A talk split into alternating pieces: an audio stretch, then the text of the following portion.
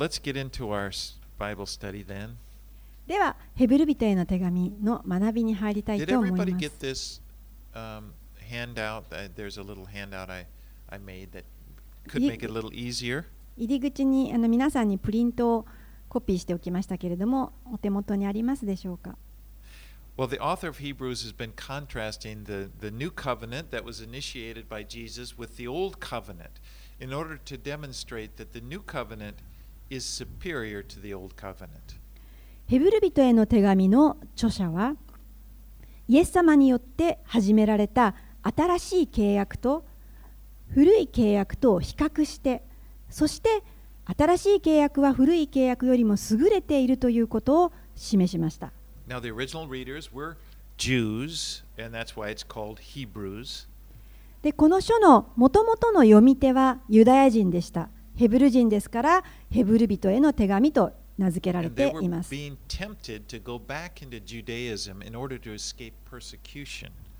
でこのユダヤ人の人たちは古いもうそもそもの契約の慣習にこの戻るように、えー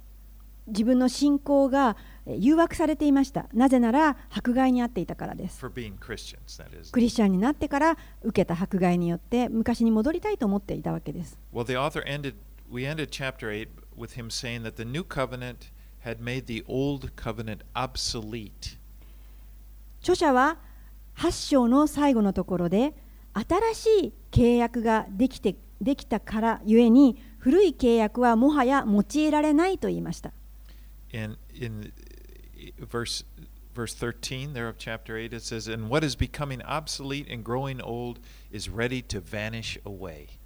この8章の最後のところ13節には時を経て古びたものは消えていくんだと言いました Okay, now let's get into chapter 9. ではそれを踏まえて9章に入りたいと思います Let's read verses 1 through 5. ヘブル人への手紙9章1節から5節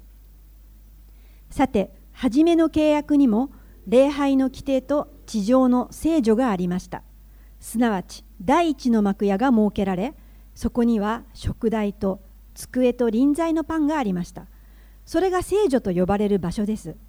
また第二の垂れ幕の後ろには死聖女と呼ばれる幕屋がありそこには金の香壇と全面を金で覆われた契約の箱があり箱の中にはマナの入った金の壺目を出したアロンの杖契約の板がありました。また箱の上で栄光のケルビムがなだめの蓋を覆っていました。しかしこれらについて今は一つ一つ述べることはできません。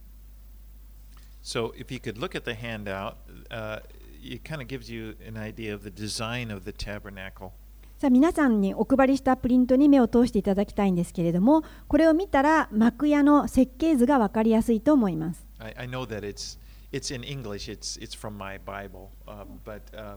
私の聖書から取ったので英語ですけれども。Helps a lot to kind of grasp. Okay, that's kind of what it's looks looks like, you know. でもですねこの幕屋について説明を聞くときにこう絵があった方が設計図があった方が分かりやすいと思ったのでまあこの絵を見ていただきたくて持ってきました But the tabernacle was basically a tent that was constructed as sort of a mobile worship center that they carried with them as, when they moved from place to place. この幕屋というのはあーいわゆるこの、まあ、天幕テントのようなもので持ち運びができる礼拝所になっていました。なので次から次へと彼らが場所を移動してまたこれを設置して礼拝することができるようになっていました、so picture,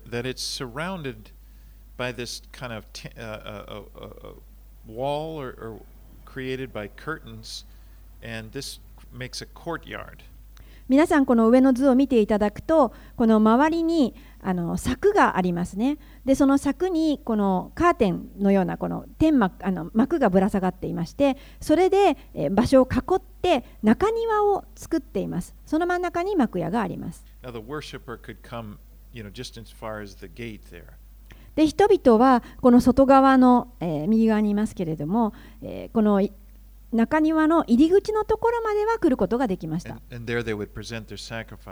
でそこで自分たちのあの罪の犠牲の生贄を持ってくるわけです。But inside the courtyard, where the, the priests would be working, there was the bronze altar and where the sacrifices were offered on. でこの入り口を入りますとここに銅のでできたそう祭壇がありますけれどここで祭司たちが皆が持ってきた生贄を捧げるという務めをなしていました。So you can see that that would be first. The, the first is the sacrifice, the altar, and then behind it, as you go back, then is the, the, the actual tabernacle. ですから皆さんがこの図を見ていただくと右側に入り口がありまして入って最初に見るのが銅の祭壇ですね。その中庭をずっと通っていくと奥に幕屋が見えてきます。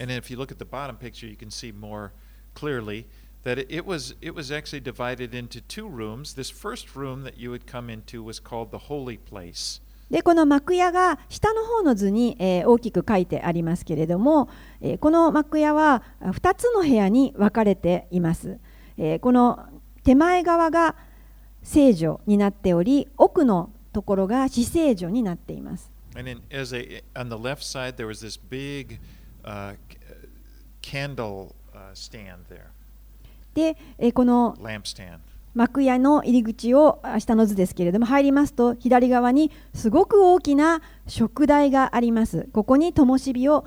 えー照らします And then on the other side there was a, a table that had loaves of bread, 12 loaves of bread representing the tribes of Israel on it. でこの食台ですねこのランプの真反対のところに机がありますそれには備えのパンを備えてありそのパンは十二部族イスラエルの十二部族を表しています.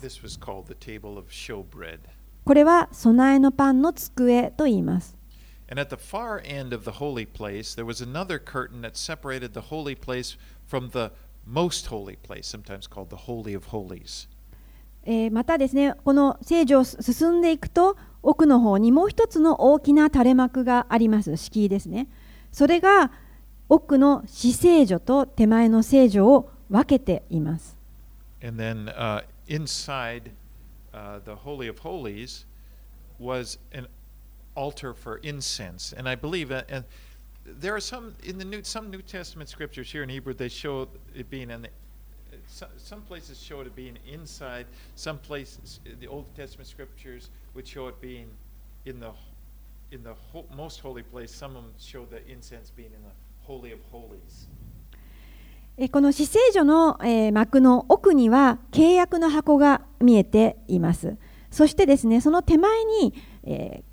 光沢祭壇が金でできた祭壇があったんですけれども、えー新約聖書においては今このヘブル書では、えーこの死聖所の中に奥にあると書いてあるんですけれどもこの図が示しているのは、えー光沢祭壇があちょっと手前に死聖所の手前に出ていますよね。でこれは旧約聖書ではそのように書かれていたからです。Anyway, so ちょっと細かく言いましたけれども。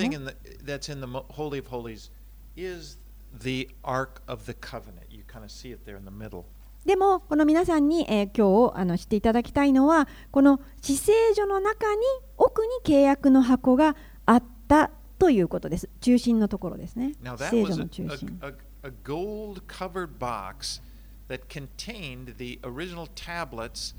of the Ten Commandments. Those stone tablets that Moses brought down from Mount Sinai. でこの奥にある契約の箱の中には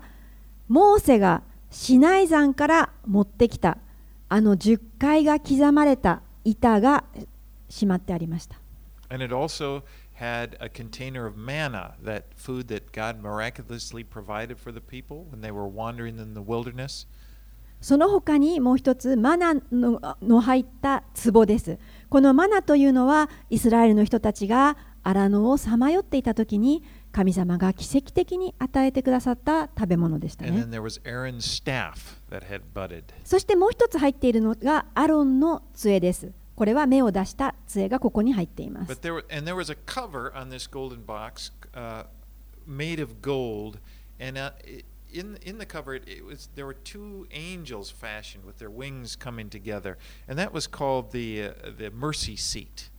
で、この。契約の箱の上に蓋がありますけれども、これは純金でできている贖いの蓋と呼ばれるものでその蓋の上にはケルビムの形があの2つのケルビムが飾ってありましたこの贖いの蓋は、えー、または、えー、恵みの御座とも呼ばれます And it was there, right between the cherubim, that God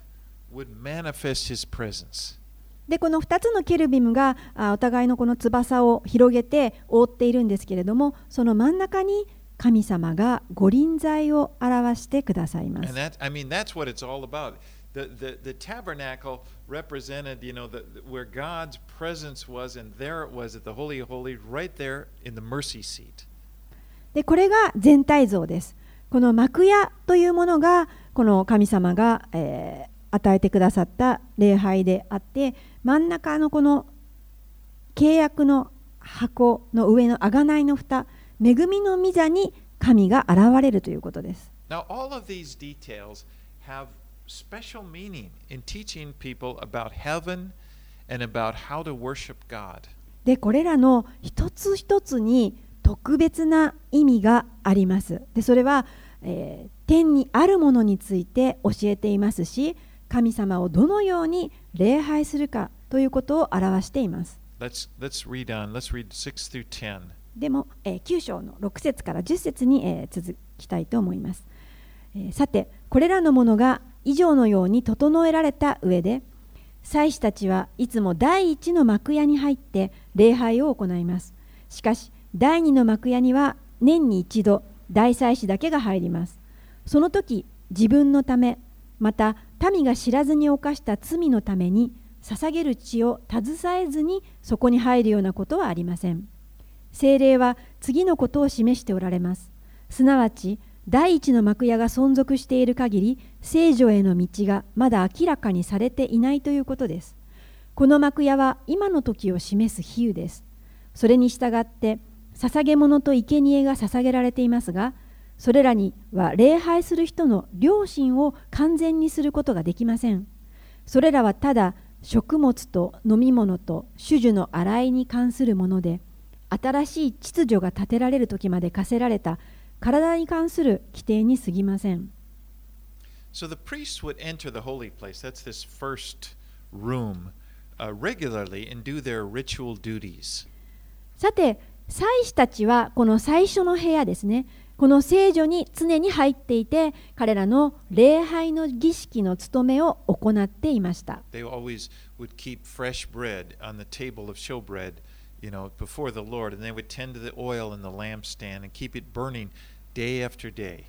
この祭司たちはいつも主の前に備えのパンを新しく用意して捧げていました。また、食台の上の灯火に火を絶やさないように。油を注ぐ務めをしていました Now, the high priest was the only one who was allowed to enter the Holy of Holies, and he only did that once a year on the Day of Atonement.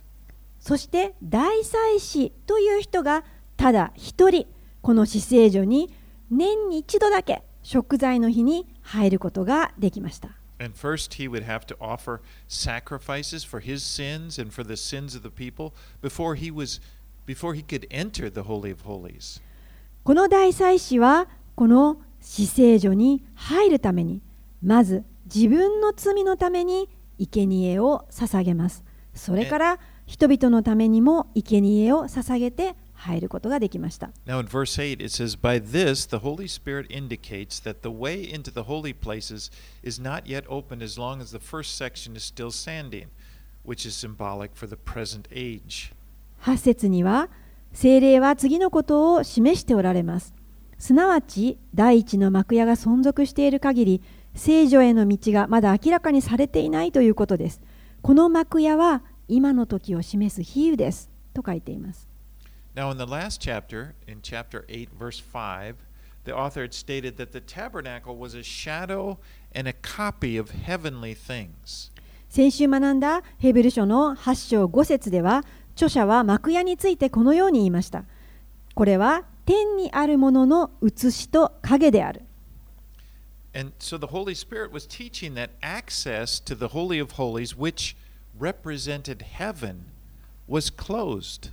つまり、聖霊はこの聖女と死聖女を見せて、これは天が天を表していることだというふうに教えており、この聖女が手前がある限り奥への道は閉ざされていると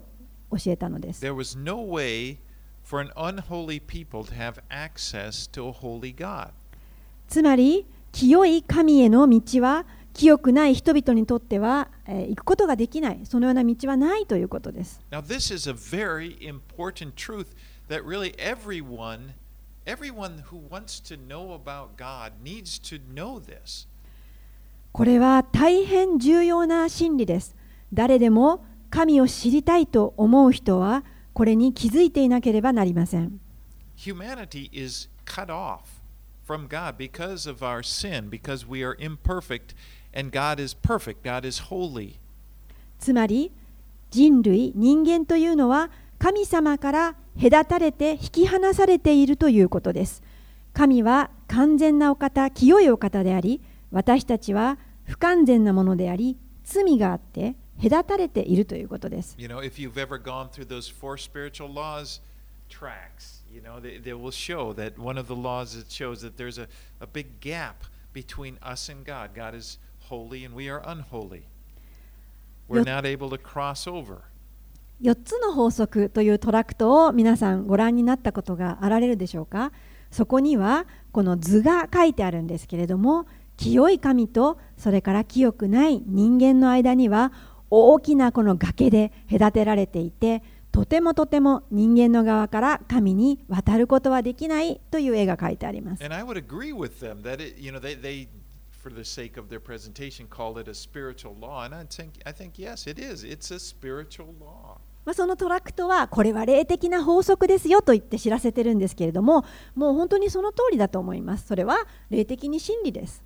It's a reality that we cannot deny. 私たちはそれを神様のところへ行けないということを否定することができませんこれは事実です There are people that deny that. There, there, there may be religions that they, they don't talk about that. That- that- But it doesn't matter. If you don't, if you deny it, it's still true. まあ、多くの宗教がえー神様のもとに行けないということを否定してそれに触れないでいろんな教えをしてるんですけれどもでもここれは事実なんです神と人間は隔たれています You know, I could deny gravity. I could tell you, you know, I can fly. あ例えばですね、えー何でしたっけ？重力重力があることを私は否定しますと言ったって重力はそこに存在しているわけです。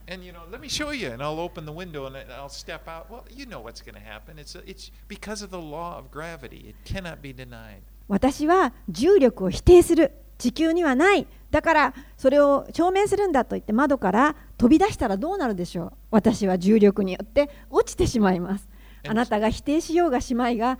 事実というのがあるのです。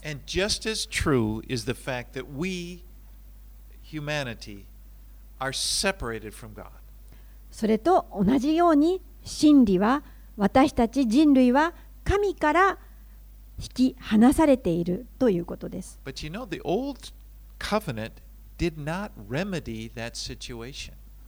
しかし、この古い契約は、そのような状態から人を救済することはできませんでした。このような行いを行ってもまだ人々は神様から自分が離れているという思いを持っていました。He says the sacrifices that were offered at the tabernacle cannot perfect the conscience of the worshiper. 著者は9節で生贄を捧げている人たちを通して幕屋でいくら捧げてもそれは礼拝する人の良心を完全にすることはできませんと書きました.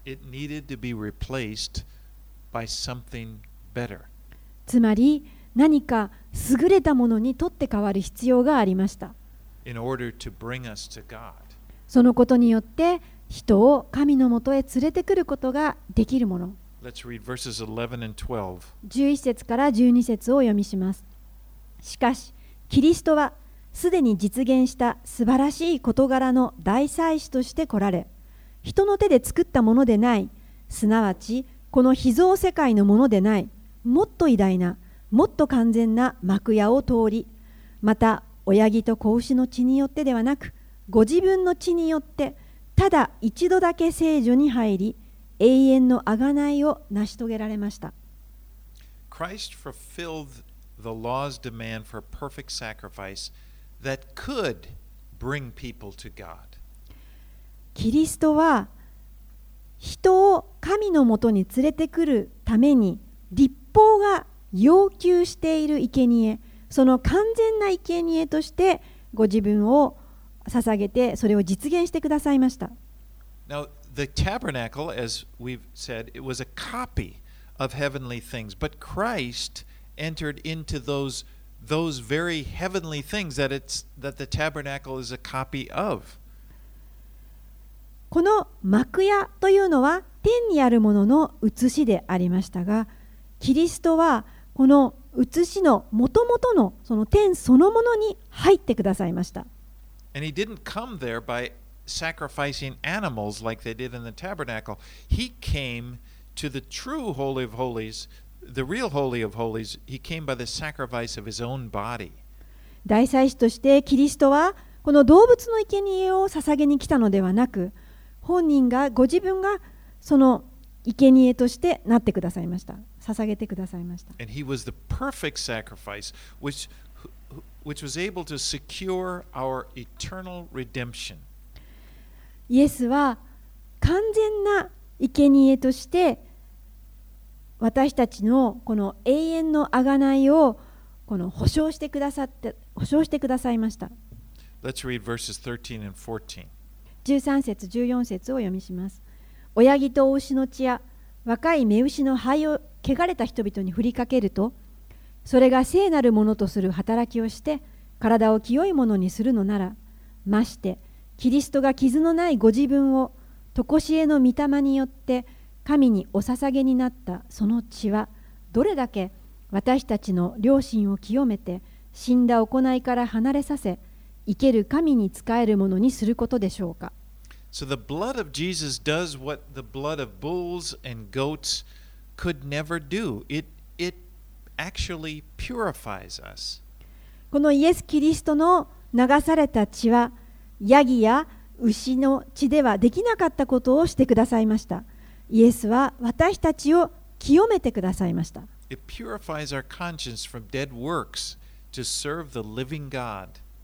イエスの血は私たちのこの心、良心を清めて、死んだ行いから離れさせて、生ける神に仕えることができるようにしてくださいました。Now, our conscience is that part of our minds that tells us what's right and what's wrong. この良心とありますけれどもそれは私たちの心思いの中にあるものであって私たちに何が正しく何が間違っているかということを教えてくれるものです It's the part of us that knows that we are guilty as sinners. この良心によって私たちは自分が間違っているまた罪があるということを示されて罪人だということを知るんです We are guilty. We have a guilty conscience. だから私たちは在籍感というのを持つんです And no amount of external religious activities, no matter how perfect, can cleanse us from this guilty conscience. どのような立派な宗教活動もまた素晴らしい行いをあなたが完全に行ったとしてもこの在籍感を拭うことはできません And you know, the reason people get into legalism really is they're trying to soothe, uh, it, soothe this uneasy conscience. 人々がよく、まあ、立法主義と呼ばれるものやこの善行を積むことにはまってしまうのはなぜかというと人々はこの不安定な自分のその気持ちをなだめよう和らげようとするんです And religion will provide a system, you know, it gives you something to do. It's like, uh, you, this is just do this and then it'll take that away. そしてこの宗教というものが人々のこの何か、えー不安定な心をなだめるような仕組みをこう与えています例えばこれをしなさいそうすればこうなりますというような But the fact remains that no amount of good works can do that. They cannot cleanse our guilty consciences. Something more is needed. しかしですねどのような宗教的な活動や善行を積んだとしてもそのような行いは実際にあなたの心を癒すことはありません私たちにはより良いものが必要なのです I mean, guilt is such a dark feeling. 在籍感というのはなんと心を暗くするものでしょうか？You know, it can it can it can really overcome you. It can invade your your whole being. この暗い気持ちを持っているならばあなたの心を覆あなた自身を覆ってしまいますしあなたの存在そのものにこの侵食してきます You know, kind of like a heavy, dark blanket. まるであなたがこの分厚い毛布を大きな毛布を上からかぶさってしまったようです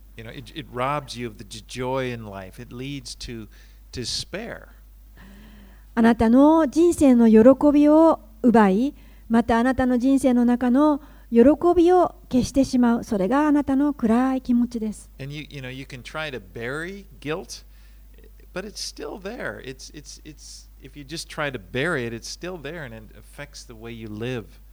その在籍感をどうにかしてあなたは葬ろうとするかもしれませんけれども、そこにあります.そしてそれはあなたの人間関係にも影響してきます I mean, it causes people to sometimes it causes people to get busy, eh, trying, you know, kind of driven or trying to do things in order to try to alleviate that nagging feeling of guilt. この、まあ、有罪の気持ち在籍感というのがあるゆえにある人たちは自分を多忙にしたり他の何かにのめり込んでそしてえー何とかしてこの罪から目をむ罪から目を離して自分がそれを感じないように気持ちを和らげようとしてえー多忙になる人たちがいます.それぐらいにこの在籍感というのは本当に恐ろしいものです And you know, God does not want us to struggle 神様は皆さんにこの在籍感に悩まされてほしくない、もがいてほしくないと思っています。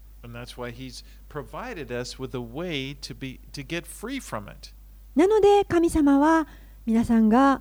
この在籍感から解放され自由にされる道を備えてくださいました。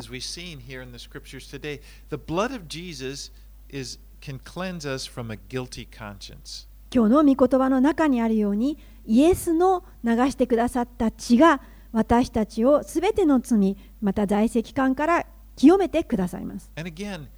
this reality that that people are guilty of sin is something that you can't deny it. If you try to deny it, it's not going to go away. この在籍感またこの有罪であるというそういったこの気持ちというのはあなたがそれを否定して考えないようにししたからといってなくなるものではありません。まあ、世界の人たち、まあ、多くの人たちはあのそれを見ないようにして済まそうとするわけです。You know, they kind of just scoff at the idea of sin. It's yeah, it's stupid. They try to promote this idea that you know sin is just this idea of sin is just a religious concept that's been put upon us by superstitious religious people. 人々はこの罪という考え方そのものをバカにします。またはこの罪というまたは在籍感という思いはこの宗教から来るものであってそんなものはないんだと迷信的な考え方なんだからということをこの強調してきます。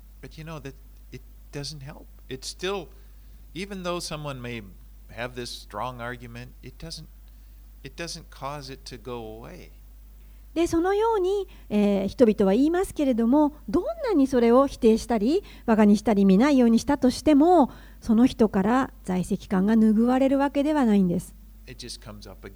また彼らの心の中に、えー湧き上がってきます。でもイエス様が解決なんです。He takes away, removes our guilt from us. イエス様が私たちの罪を取り除かれるお方なんです。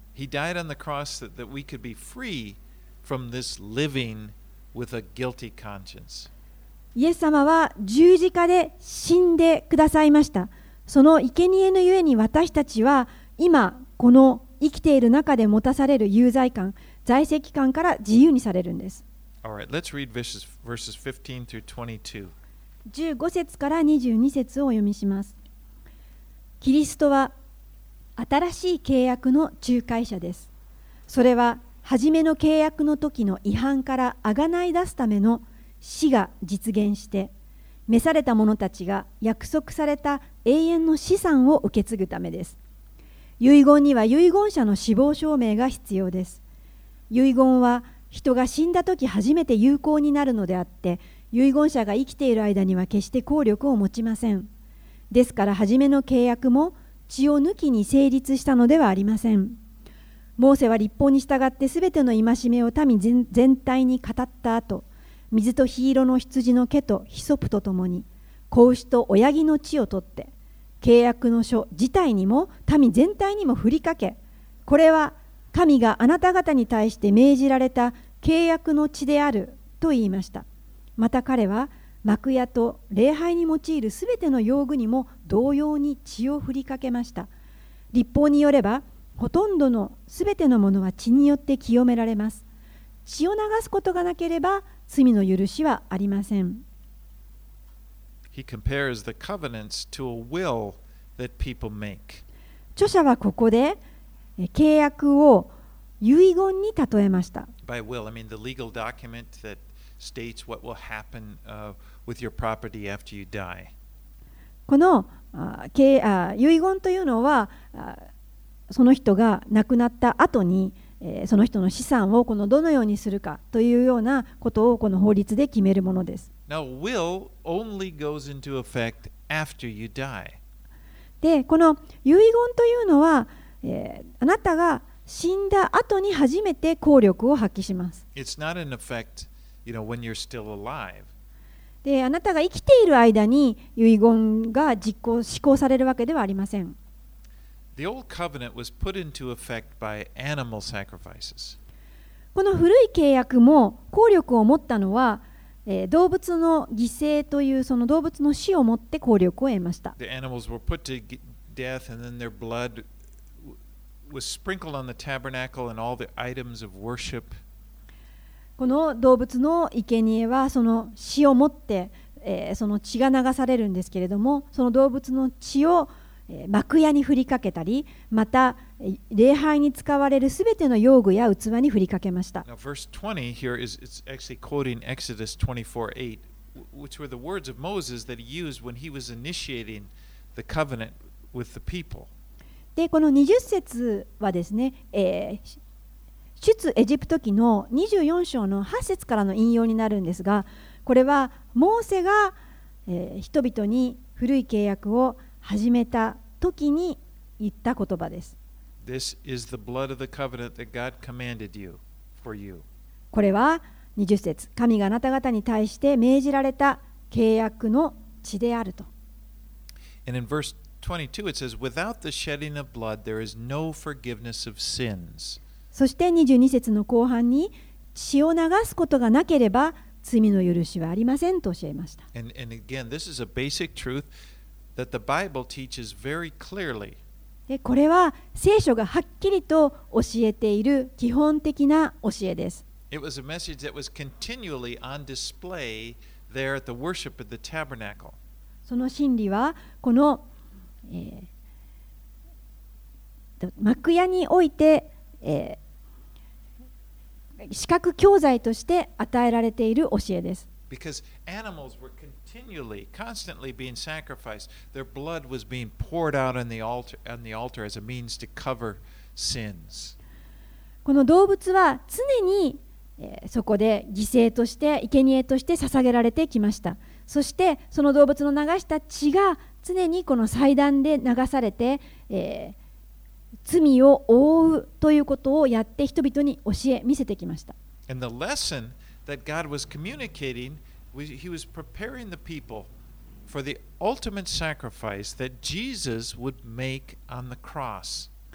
このことをずっと神様は古い契約で人々に学習させていたのはそれはやがて来る究極の生贄イエスが十字架に来てかかった時にそれを理解するように人々の心を準備させるためでした。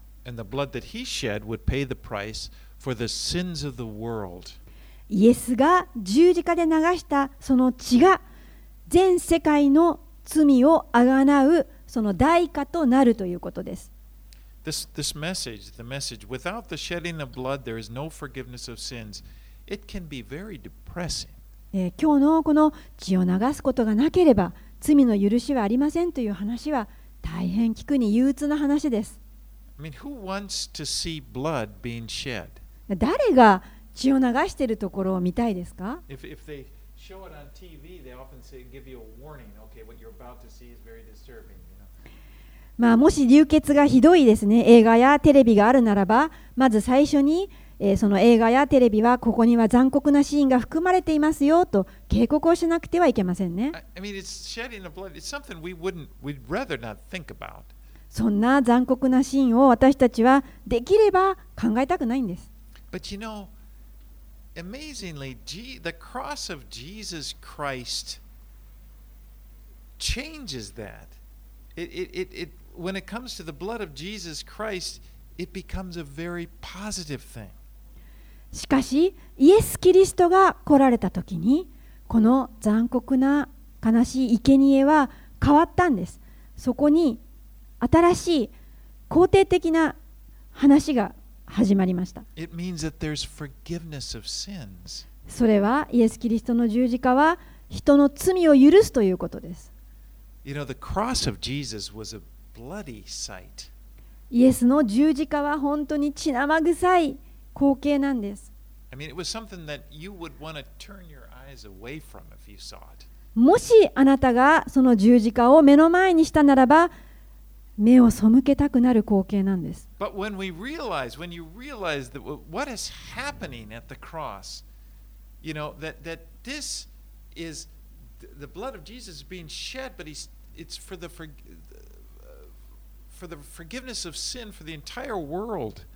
しかし、そのイエス様がその十字架の上で流されているその血それが人々のために流されているんだということを見るときにあなたには気づくことがあります。This is actually, this is love. You're seeing somebody, Jesus is offering himself for you and, and be, so that you could be forgiven. それはイエス様はご自身を捧げておられるそれはあなたへの愛なんですあなたが救われるために流してくださっている血なんだということです。そのことによって私たちはこの罪からゆ罪が許されるその在籍感からも解放されるということです。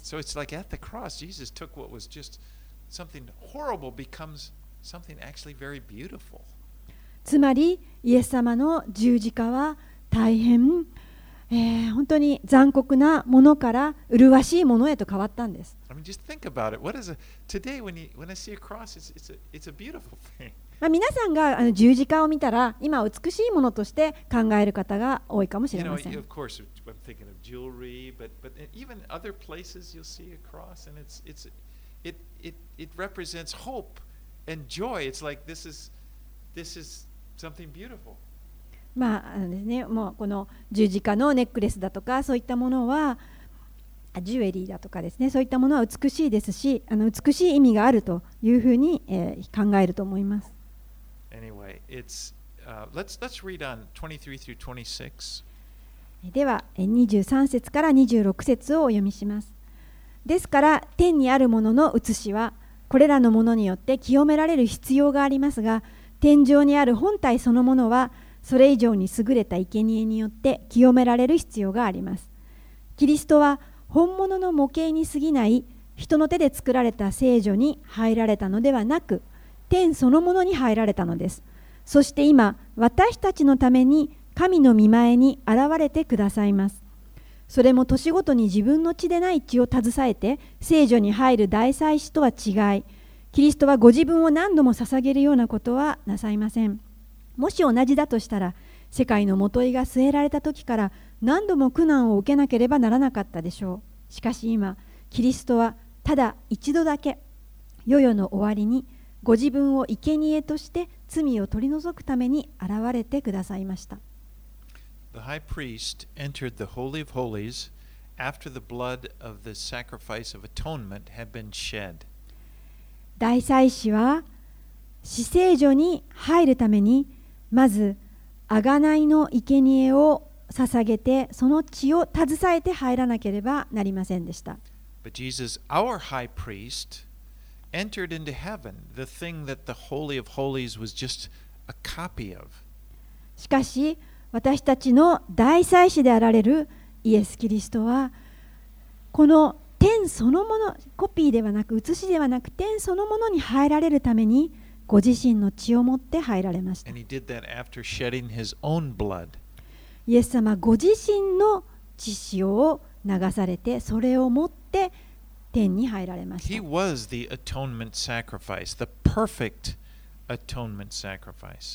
イエス様、ご自身が贖いの生贄となってくださいました。完全な生贄です。Year after year in order to enter the Holy of Holies and stand in the presence of God. 祭司たちは常に年ごとに、えー神の前に出るために捧げ物を持ってあーもう毎日ですね毎週、えー出ていました Yeah, my, every year. あ毎 once a 毎週 year, あ every. ワンサイヤーごめんなさい大祭司はいつもであの But 1年に一度出ていました These ごめんなさい these sacrifices were the sacrifices of animals that the scripture here says could never really do away with our sin. しかしこの彼らの捧げていた生贄は決して人々の罪を取り除くことはできませんでした These animal sacrifices pointed ahead to the sacrifice that Jesus would make, which would be would be able to do away with sin. 彼らの捧げていたこの動物の生贄は彼らの罪を取り除くことはできませんでしたけれどもイエス様が流される生贄を指しせまし指し示して行っていました。やがて来られるこのイエスという生贄が彼らの罪を取り除くことができるからです。And since Jesus' sacrifice was perfect, because Jesus is perfect, it doesn't have to be repeated again and again, year after year. イエス様は完全なお方でしたそして完全な生贄となられたので、もう繰り返すことがありません。At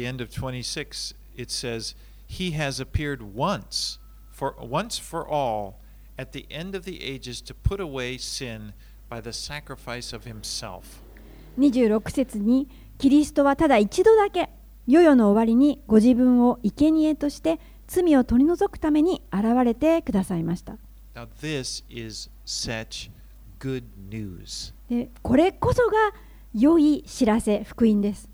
And it's good news that we need to kind of be reminded of. でこの良い教えを私たちは常に思い起こすべきです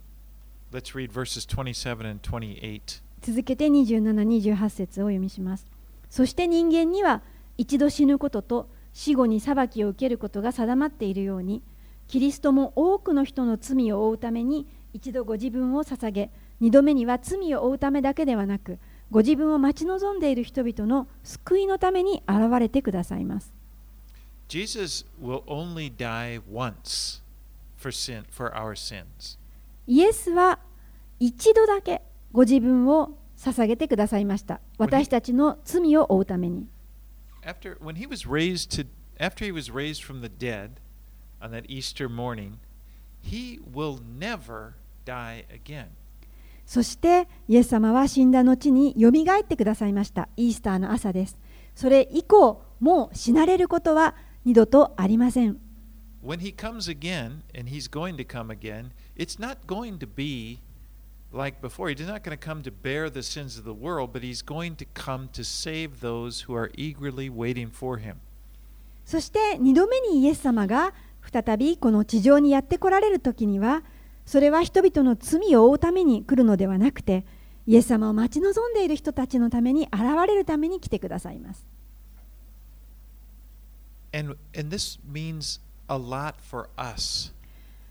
これは本当に大きな意味が私たちにあります。You don't need to fear tomorrow's judgment if you have put your faith in Jesus Christ.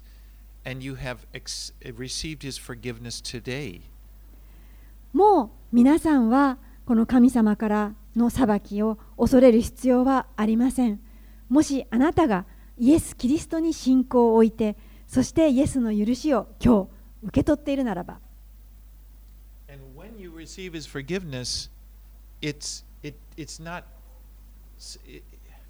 Well let me let me go on. The problem of sin can only be solved by forgiveness.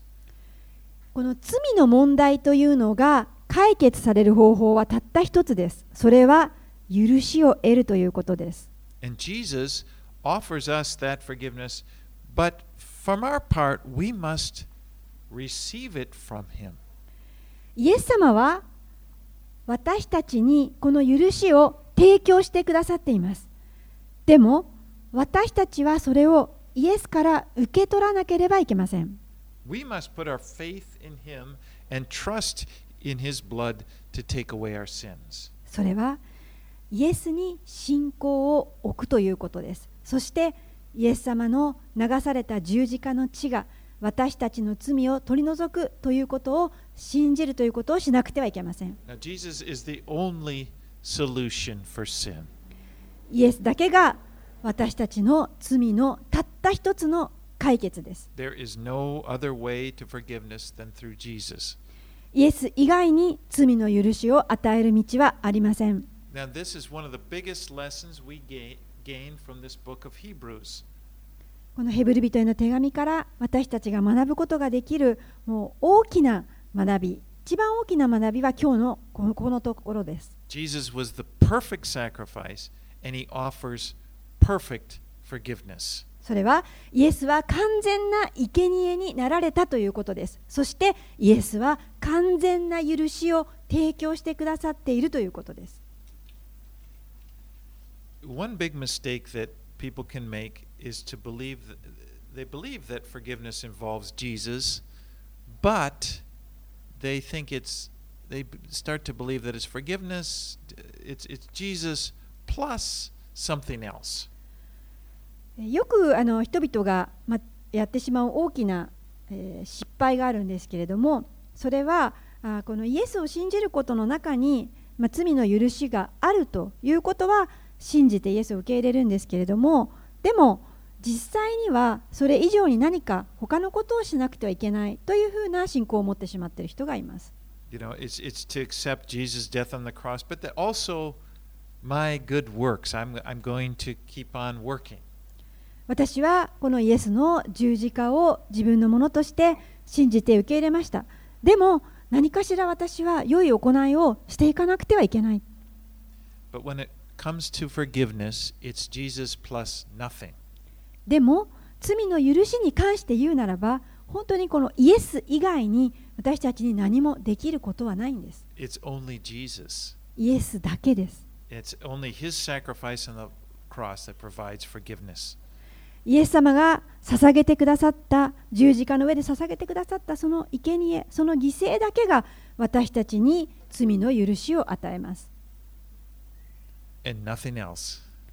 他の何者でもありません So, you know, it, it's it's a very good message that the message of the gospel is very good, very positive. これは大変前向きでそして希望に満ちたメッセージです But it, it, again, it has to be received. この福音はでもあなたが受け取らなくてはいけません You know, Jesus died for the sins of the whole world on the cross. イエスは十字架の上で全人類のために死んでくださいました There is not a person, there is not a sin that, that, that wasn't covered by the blood of Jesus when he died on the cross. イエスの十字架のゆえに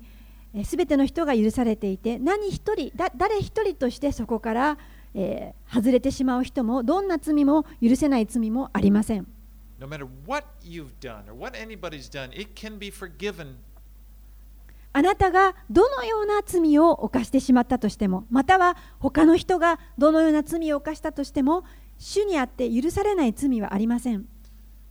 though Jesus died for the sins of the whole world for the forgiveness of the whole world, only those who receive it, who trust in Him, will receive the benefits of that. イエスは全世界のために十字架にかかって死んでくださり、もうすでに神からの許しをすべての全世界に向けて提供しています。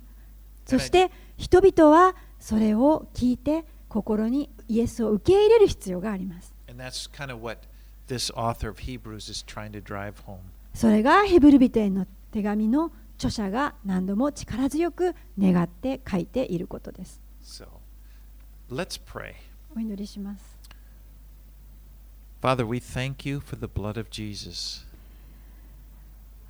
天の父さん、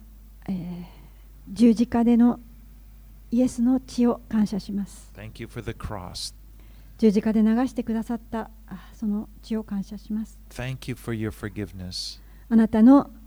からの罪の許しをありがとうござい Thank you ます for。removing our our guilty conscience. 私たちの在籍感を取り除いてくださってありがとうございます。And just help us, Lord, to be to continually just live in this. Live as this is true. どうぞ神様、あなたが私たちを助けてくださり、この真理に立って生きていくことができますように。To have childlike faith.